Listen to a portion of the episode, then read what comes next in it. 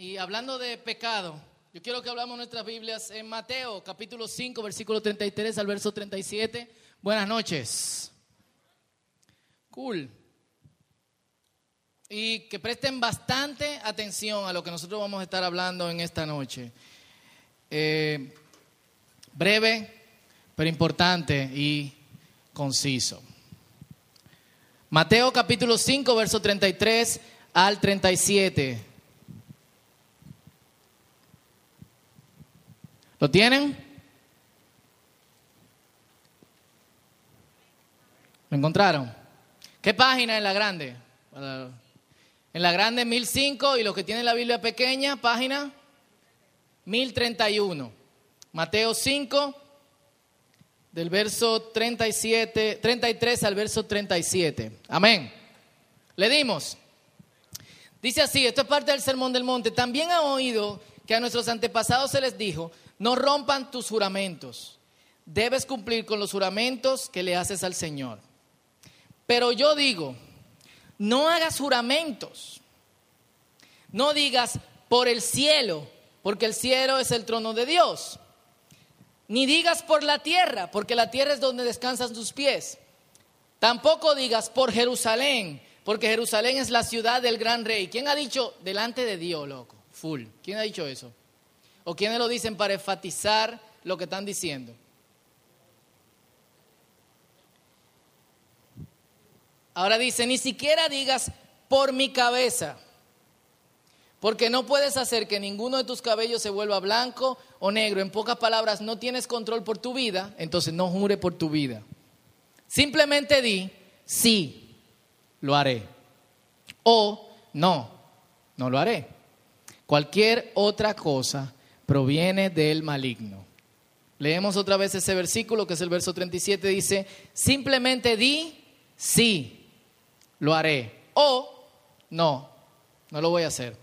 Cualquier otra cosa proviene del maligno. Y Santiago capítulo 5, verso 12, lo pueden leer aquí para que no estén buscando, dice que su sí sea sí, es del mismo sermón del monte, y que su no sea no, para que no sean condenado. Si tu sí es más o menos sí, mm, y si tu no es más o menos no, mm. eh, de hecho en nuestras Biblias Reina Valera dice en Mateo, más bien que tu sí sea sí y que tu no sea no, todo lo demás proviene del diablo. Cuando, cuando pensamos en pecado, ¿qué es lo primero que nos llega a la cabeza? Si nos dicen alguien pecó, inmediatamente pensamos intercambio entre genitales antes de tiempo o de forma inapropiada, fuera de contexto, robar, emborracharse, ¿qué más? Matar, ser adicto a las drogas o adicto a cualquier clase de sustancia. Eh, exacto, por ejemplo el broncochen, no cojan idea. Yo me acuerdo una vez mi hermano trabajaba en una farmacia y había eh, medicina así para la gripe que tenían que ser con receta porque era más barato que darse un pase con, con otra cosa, etcétera. O sea, son las primeras cosas que nos llegan a la cabeza cuando pensamos en pecado. Si nos dicen alguien pecó, pensamos o salió embarazada, o dejó embarazada a alguien, o está fumando, o está borracho por ahí, o está usando droga, o anda maldiciendo a todo el mundo. Eh, no sé, un montón de, cosas son la primera que nos llega a la cabeza. Lo, que no sabemos es que podemos pecar en cuestiones tan elementales, pero tan elementales que no nos damos cuenta. No le prestamos atención y no solo nosotros no le prestamos atención. Son tan elementales que a las personas que se lo hacemos la pasan por alto, porque son cosas que se pueden arreglar. Una, Ah, bueno. No aquí ya por eso. Dos, hey, no te preocupes, mi hermano, tranquilo, tú sabes que tú y yo somos uno con el universo. Tres, bueno, ya te empiezan a poner un nombre porque constante, pero nunca te... Tú llegas al punto donde como que te estigmaticen o te ponen a, a un lado. Nosotros no le prestamos atención y otras personas lo pasan por alto muy fácil de parte de nosotros. Y yo quiero hablar específicamente de una. Una de las formas en que constantemente pecamos es en cómo hablamos. Incluso en nuestra cultura, en nuestro país, decir una cosa cuando realmente tú quieres decir otra, hacer compromisos sabiendo que no podremos cumplir.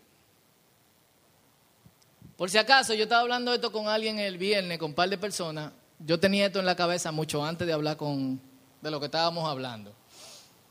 Y hablo como dominicano. Yo tengo que hacer una aclaración al hablar de este mensaje. Lo estoy diciendo como que la palabra tiene doble filo. Eso va para ustedes y eso va para mí. Porque como dominicano, yo he pecado de, sí, tato, y no hago eso. O de hacer una promesa que luego yo sé que no voy a, a cumplir. Todo lo que estamos aquí hemos pecado de esa forma honrando nuestra dominicanidad. Y, de hecho, una de las, yo voy a ser totalmente honesto y voy a abrir mi corazón a ustedes, una de las cosas más difíciles para trabajar en ministerio aquí en el país, en este país, o sea, Panoelia, por ejemplo, que viene en Argentina, y eso es una cosa difícil de aceptar a uno como dominicano, la gente te es totalmente franca y no le importa si tú te vas a sentir mal o no. Usted no está en ese concepto, en ese contexto, no se siente bien. No se siente bien que una persona te diga, eh, no, no me espere, cuando tú has preparado cosas para esa persona. Se siente el, se siente el 50% mejor si esa persona te dice sí y después no va. Que te diga, no, no creo que, que pueda hacerlo. O mira, manito, esta cuestión no me está gustando, que sí o que, sí o cuánto. Generalmente la gente franca nos cae mal, ¿sí o no? Pero no dice la verdad. Y una de las cosas más difíciles en trabajar en ministerio aquí es que tú hablas con una persona y tú estás 75% seguro que es muy probable que esa persona no cumpla contigo o que esa persona no quiera decir lo que quiere decir. Pero aparte de lo personal, yo tengo que decirle algo. Hablando como dominicano y de nuestra dominicanidad, el Evangelio, la vida del reino y el agradarle a Dios está por encima de nuestra cultura o su cultura. Entonces, es cultural, no es una excusa para hacer o no hacer algo. Porque como creyentes nosotros somos contracultura. Lo que estoy diciendo es, tenemos que cambiar la forma en que hablamos.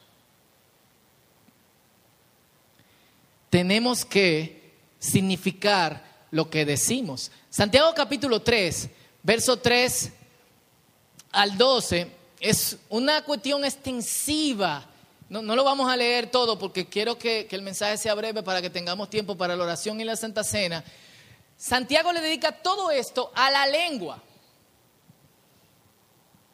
Y él dice, hemos puesto freno en la boca de los caballos para que nos obedezcan podemos controlar todo animal. Fíjense también en los barcos, o sea, fíjense en esa frase, podemos controlar todo animal. O sea, ustedes han visto películas, antes de que hubiera toda esta cuestión de CGI y efectos especiales, un actor tenía que fajarse y cargar un tigre, full. Y el tigre se le tiraba arriba o el león. Son animales mortales, pero el hombre ha sabido controlarlos. No hay cosa más peligrosa que un hipopótamo o un elefante. Hay hombres que montan hipopótamo y hay hombres que montan elefante. El hombre domina muchas cosas que tienen mucho más fuerza que él. Ahora, dice, imagínense que un gran bosque se incendia con tan pequeña chispa. También la lengua es un fuego, un mundo de maldad siendo uno de nuestros órganos, contamina todo el cuerpo y encendida por el infierno, el hombre está escribiendo ahí, prende a su vez fuego a todo el curso de la vida. Y continúa diciendo, el ser humano sabe domar y en efecto ha domado toda clase de fieras. Pero nadie puede domar la lengua, es un mal irrefrenable, lleno de veneno mortal y con la lengua bendecimos a nuestro Señor y Padre y con ella maldecimos a las personas creadas a imagen de Dios, de una misma boca salen qué? Maldición y bendición. Hermanos míos, esto no debe ser así. ¿Puede acaso brotar de una misma fuente agua dulce y agua salada? ¿Qué es una canción? Agua dulce, agua salada. Si de una fuente salen al mismo tiempo agua dulce y agua salada, ¿a qué sabe? ¿Eh? sabe salubre el agua, sabe, sabe mal. O sea, un vaso de agua, para usar una, una, eh, ilustración que usa mi amigo Jeffrey de León, no en este contexto, pero que la usa. Un vaso de agua que usted le eche una gota de un agua de cuneta. ¿Usted se bebería esa agua? Tiene una gota de agua de cuneta. Como todo el agua de aquí, ¿qué se puede hacer? Y eso es lo que él está diciendo. No pueden salir una misma fuente, agua dulce y agua salada. La Biblia está llena de referencia a la forma en que hablamos. Le presta mucha atención a cómo nosotros hablamos. Por ejemplo, voy a, ir rápido por algunos versos. Job capítulo 15, versículo 5 dice, tu maldad pone en acción tu boca. Yo voy a dejar que la palabra sea que hable. Job 13:13, en Job 13:13, Job dice, como voy a ser honesto y hagan lo que ustedes quieran, o sea, yo voy a hablar y que venga lo que venga. ¿Quién han dicho así? Voy a hablar aunque vengan lo que sea la, la consecuencia. Proverbios 10, 19, que tiene mucha referencia a cómo se habla, dice, el que mucho habla, mucho falla. Y el que es sabio controla su... Proverbios 18, 20 al 21 dice, cada uno recibe por sus palabras su premio o castigo. La lengua tiene poder para dar vida y para quitarla. Los que no paran de hablar sufren las consecuencias. O sea, hasta donde nosotros hemos leído, si lo meditamos cuidadosamente, lo primero que nosotros nos damos cuenta es que le estamos prestando poco, poca atención a la forma en que hablamos, ¿sí o no? Aunque hablemos poco. Aunque nosotros hablemos poco, uno como que no está consciente muchas veces de qué está diciendo. Yo no sé si usted le ha pasado, a mí sí. A veces alguien te coge diciendo, eh, Tú dijiste esto y esto y esto y tú dices como que yo dije eso. Porque estamos como desconectados muchas veces de, lo que decimos. Proverbios 20 19 dice, no te juntes con la gente que habla de más.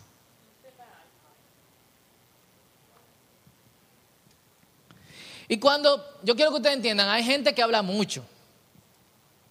Yo no creo, el, fin de semana estábamos con unos amigos y nos estaban contando de, su tío, que el tío habla y habla y habla y habla y habla y habla y hasta lo relajan y se quilla, pero el hombre sigue, sigue hablando y la otra persona nunca dice una palabra y cuando llegan le dicen, hey, a la otra persona, tú estás hablando mucho, deja que el tío hable, porque habla bastante, no se refiere, no se refiere a hablar mucho, se refiere al contenido de lo que nosotros estamos diciendo. Cool. Proverbios 29, 20 dice, ¿te has fijado en los que hablan sin pensar? Más se puede esperar de un necio que de una persona así.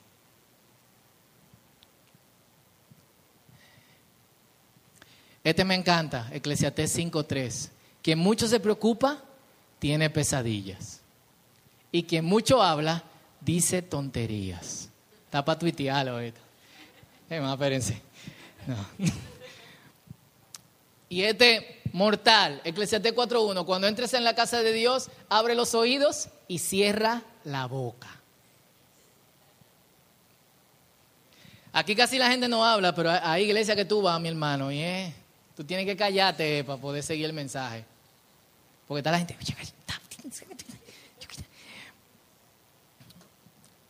Y la Biblia, incluso para evitar disparate, cuando la gente habla en lengua, Pablo dice, si no hay, o sea, miren hacia dónde va. no solamente las palabras que nosotros decimos que entendemos, sino las palabras que vienen del Espíritu Santo.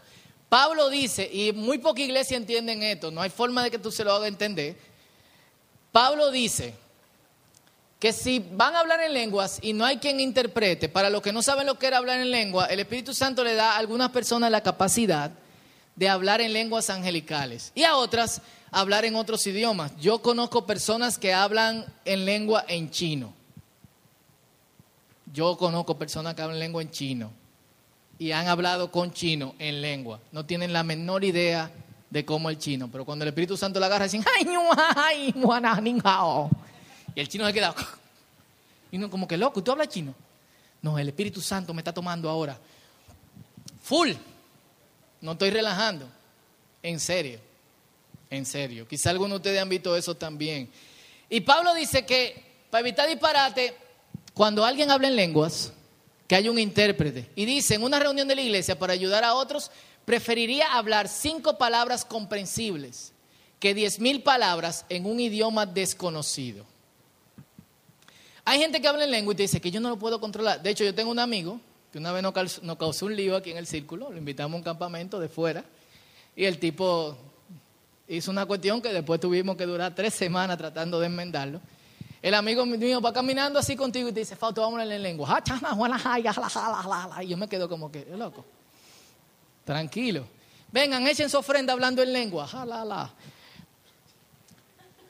Y miren lo que dice la Biblia. Hay gente que te dicen, yo no puedo controlar eso, el Espíritu me está tomando. La Biblia dice que usted sí lo puede controlar. Entonces lea la Biblia por el amor de Dios.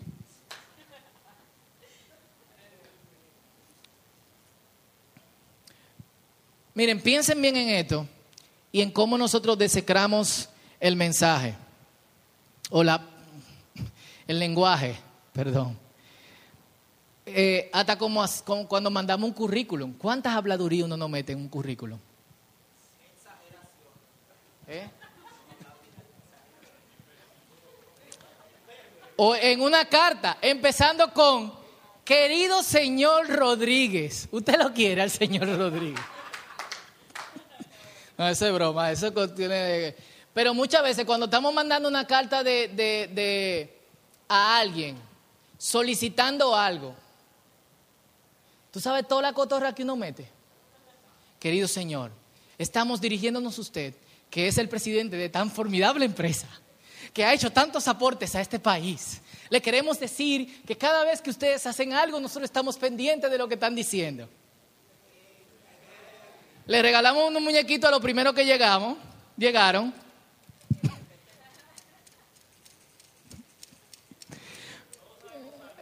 ¿Quién no lo ha hecho?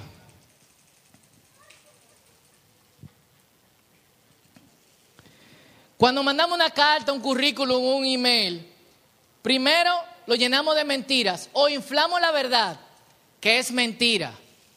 Es decir, agregarle años de experiencia. Pero yo estaba trabajando en esa época. O sea, eh, más o menos, tú ves, pero sí. O somos deshonestos, que es una mentira. Esto es tan común, esto es tan común que cuando alguien dice la verdad, uno se sorprende. A principio de año, yo tengo un email de Yahoo. Y cuando tú sales del email de Yahoo, salen Yahoo News. Y a principio de año hizo noticia una carta que un estudiante de finanzas envió para hacer una pasantía a una empresa de Wall Street. Yo no sé quiénes vieron eso. ¿Quiénes la llegaron a ver? Ninguno. Ok. Al principio, esto es lo que dice el artículo. A veces nos dan forward aplicaciones para pasantías de verano en Wall Street. ¿Quiénes saben lo que es Wall Street? La bolsa de valores en Nueva York. Que son extremadamente vergonzosas porque el aplicante está lleno de sí mismo. Yo no sé si ustedes entienden eso. El tipo es la última Coca-Cola en el desierto. Y él no tiene la menor idea de que él se muestra de esta manera. Pero ellos mandan esta carta que de un muchacho que dice totalmente la verdad. Aquí está la carta, el email en inglés.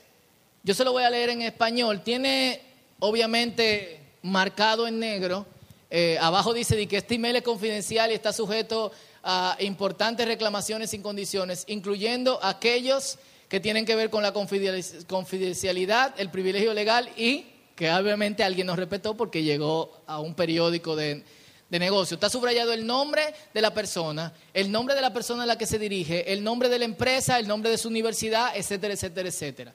Y esto es lo que dice, querido, tres puntos. Querida mujer, dos puntos. Mi nombre es, y soy un estudiante de finanzas en, lo conocí hace dos veranos en Smith and Walensky, en New York, en Nueva York. Eh, aperísimo en New York, en el aeropuerto de Argentina. Los pasajeros que van de destino a New York, New York, por favor, New York. Cuando estaba paseando por la costa este con mi tío, quisiera darle las gracias por tomar el tiempo de hablar conmigo esa noche. Le estoy escribiendo solicitando una posible pasantía de verano en su oficina. Estoy consciente del hecho de que es muy inusual que un estudiante de una universidad corriente como tres puntos, él dice el nombre de la universidad, haga una pasantía en tres puntos, aparentemente una empresa bastante importante. Pero de todas formas, esperaba que quizás haga una excepción. Estoy extremadamente interesado en banca de inversión y me encantaría aprender bajo su tutela. No tengo problema en ir a buscar café, brillarle los zapatos o buscar su ropa a la lavandería y estoy dispuesto a trabajar por muy poco dinero. Siendo honesto, solo quiero estar alrededor de profesionales de la industria y adquirir tanto conocimiento como pueda. No perderé mi tiempo inflando mis credenciales, escribiéndole sobre títulos laborales exagerados o escribirle unas líneas llenas de M, literalmente dice eso, sobre mis expectativas pasadas y mis habilidades especiales para una pasantía en banca de inversión.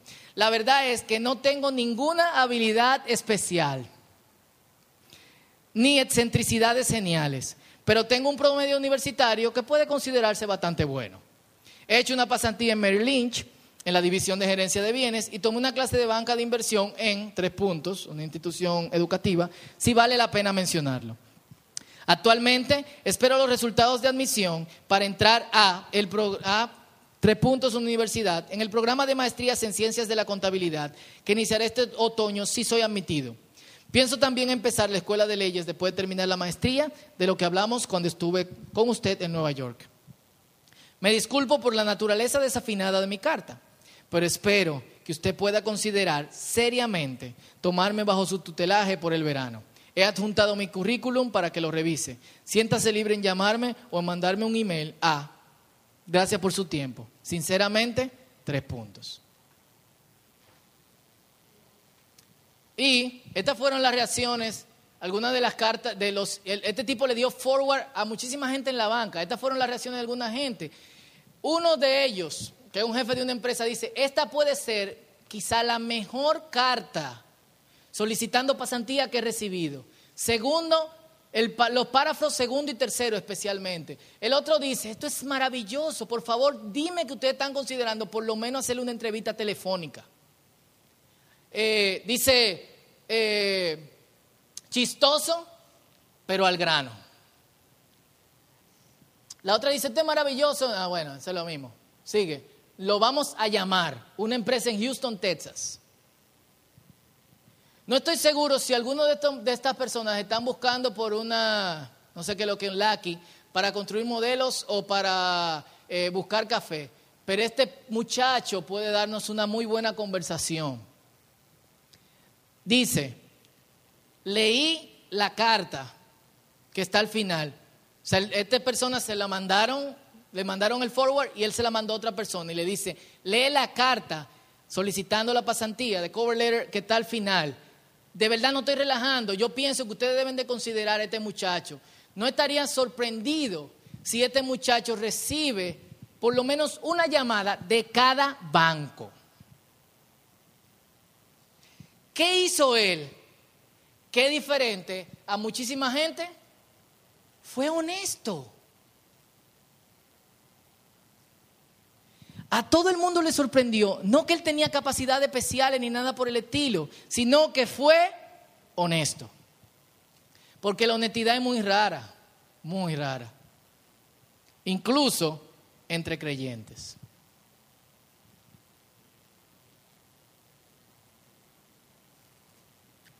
Jesús nos recomienda, digan lo que tienen que decir.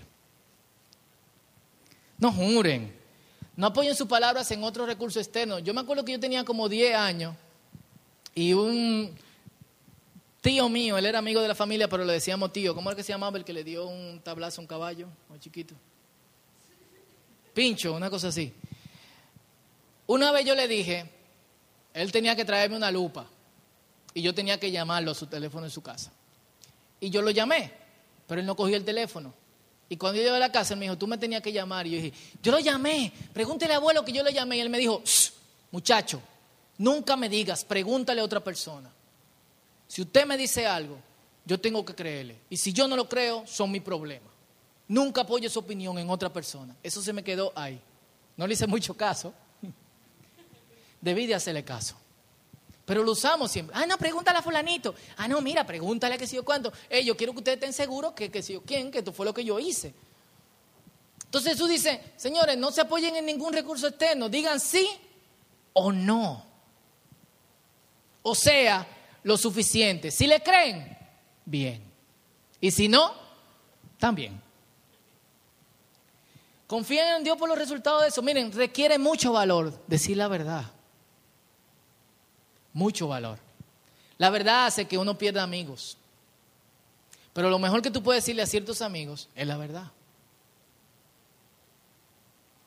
Es muy probable que en vez de perder un amigo, simplemente alguien se esté alejando para considerar, entre otras opciones, probar lo que tú le dijiste, pero va a volver de donde ti como un mejor amigo. Porque tú le dijiste la verdad.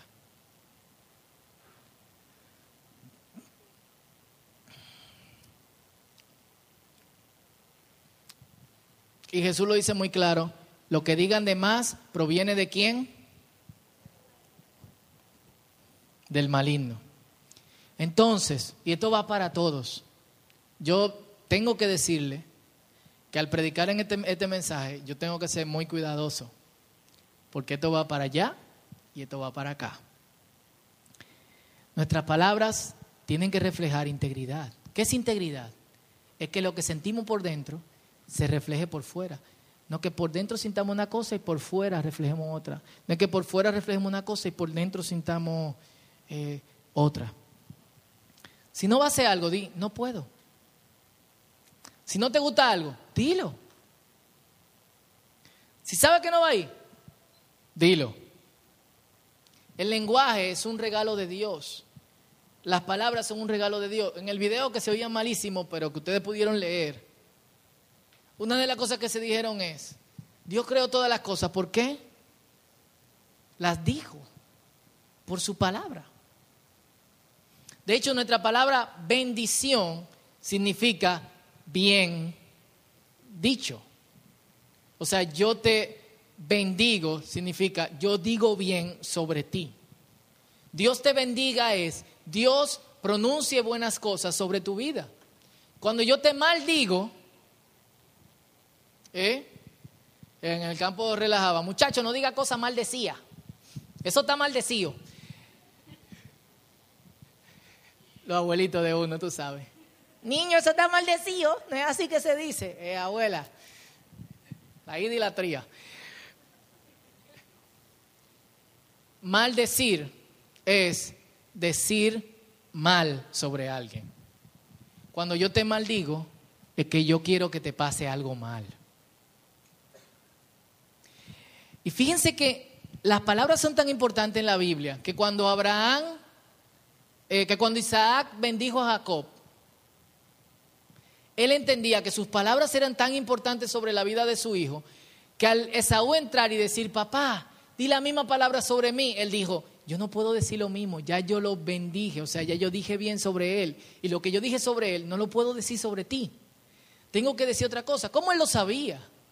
Él no le había entregado nada, él le había dicho que te vaya bien, que el Señor propiere tu tierra, que tenga mucho ganado. En ese tiempo, ahora no, por favor, no limiten, al menos que ustedes sean mormón y vivan en Utah y no somos eso, que tenga muchas esposas y muchos hijos. y Esaú le dijo, yo no puedo decirte lo mismo. ¿Qué diferencia había? El poder de las palabras. De hecho, en hebreo la palabra davar, que significa decir, es la misma palabra que se usa como raíz para destruir o para construir.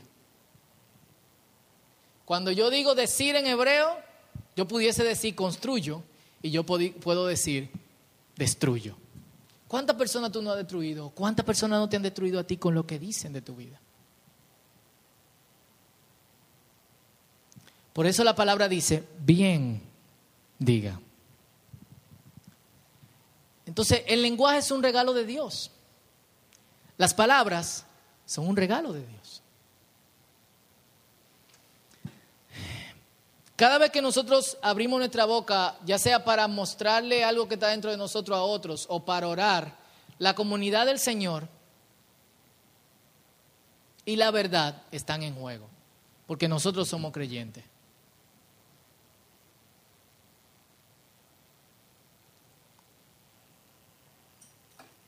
Entonces, tenemos que entender que Dios se reveló a nosotros a través de qué? De la palabra. De hecho, Cristo se dice, se llama en la palabra, ¿cómo? La palabra, en el principio era el verbo, que es lo mismo que la palabra. En el principio era la palabra y la palabra estaba con Dios y la palabra era Dios. De hecho, todas las cosas por Él fueron creadas y sin Él nada de lo que fue creado hubiese sido creado. Y también con las palabras nosotros nos revelamos a otros. Si revelamos mentiras, revelamos una condición que está dentro de nosotros. Si revelamos verdad, revelamos una condición que está dentro de nosotros. ¿Qué tú revelas de ti cuando tú hablas?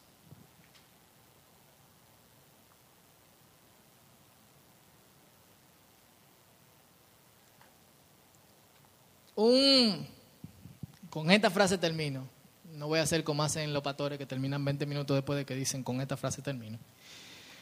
Un famoso rabino judío de la Edad Media decía que cada persona, decía, no es que esto sea verdad, decía, que cada persona nace con la cantidad específica de palabras que hablará durante su vida. Cuando estas cantidad de palabras específicas que se te dieron son habladas, tú mueres. Imagínate que esto sea verdad. Imagínate que cada vez que tú hablas, tu vida se va agotando. Lo primero que se mueren son los predicadores. ¿Eh? Los profesores y los políticos lo matan porque ya hablaste mucho. Imagínate que esto sea verdad. Cada palabra que tú hablas te acerca a la muerte. Una pregunta que deberíamos hacernos y que nos ayudaría a corregir la forma en que hablamos es, ¿esto que yo estoy diciendo o lo que voy a decir, vale la pena morir por esto que yo voy a decir?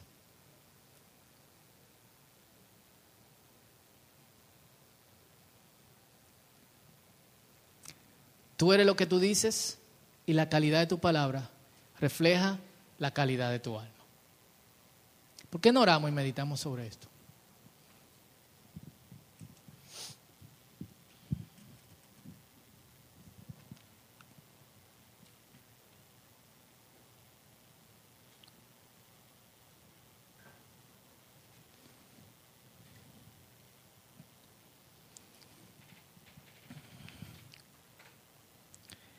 Y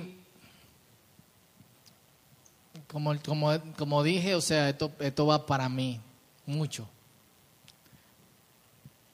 Eh, yo creo que debemos de meditarlo. Cuando, cuando pensamos bien en esto, tenemos que alinear toda nuestra vida alrededor de esta cuestión. Que nuestro sí sea sí y que nuestro no sea no. ¿Por qué? Porque obviamente nosotros estamos acostumbrados culturalmente a hacerlo y, también nos educaron de esa manera, de que a veces tú no tienes que significar lo que tú dices. Y quizás este muñequito que algunos de ustedes tienen es un buen recuerdo. quizás para usted darle cuerda cada vez que usted vaya a decir algo que no debería decir.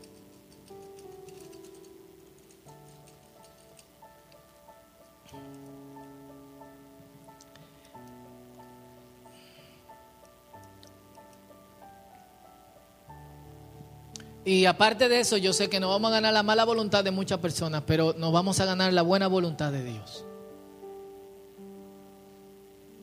Y cuando hayamos vencido y pasado una línea de tiempo que, en la que ya nuestra vida se alinea con que sí sea sí, no sea no, las personas nos van a respetar por eso, nos van a conocer como gente que dice la verdad, como gente que cumple, como gente que, te, que si te dice tal cosa, es tal cosa.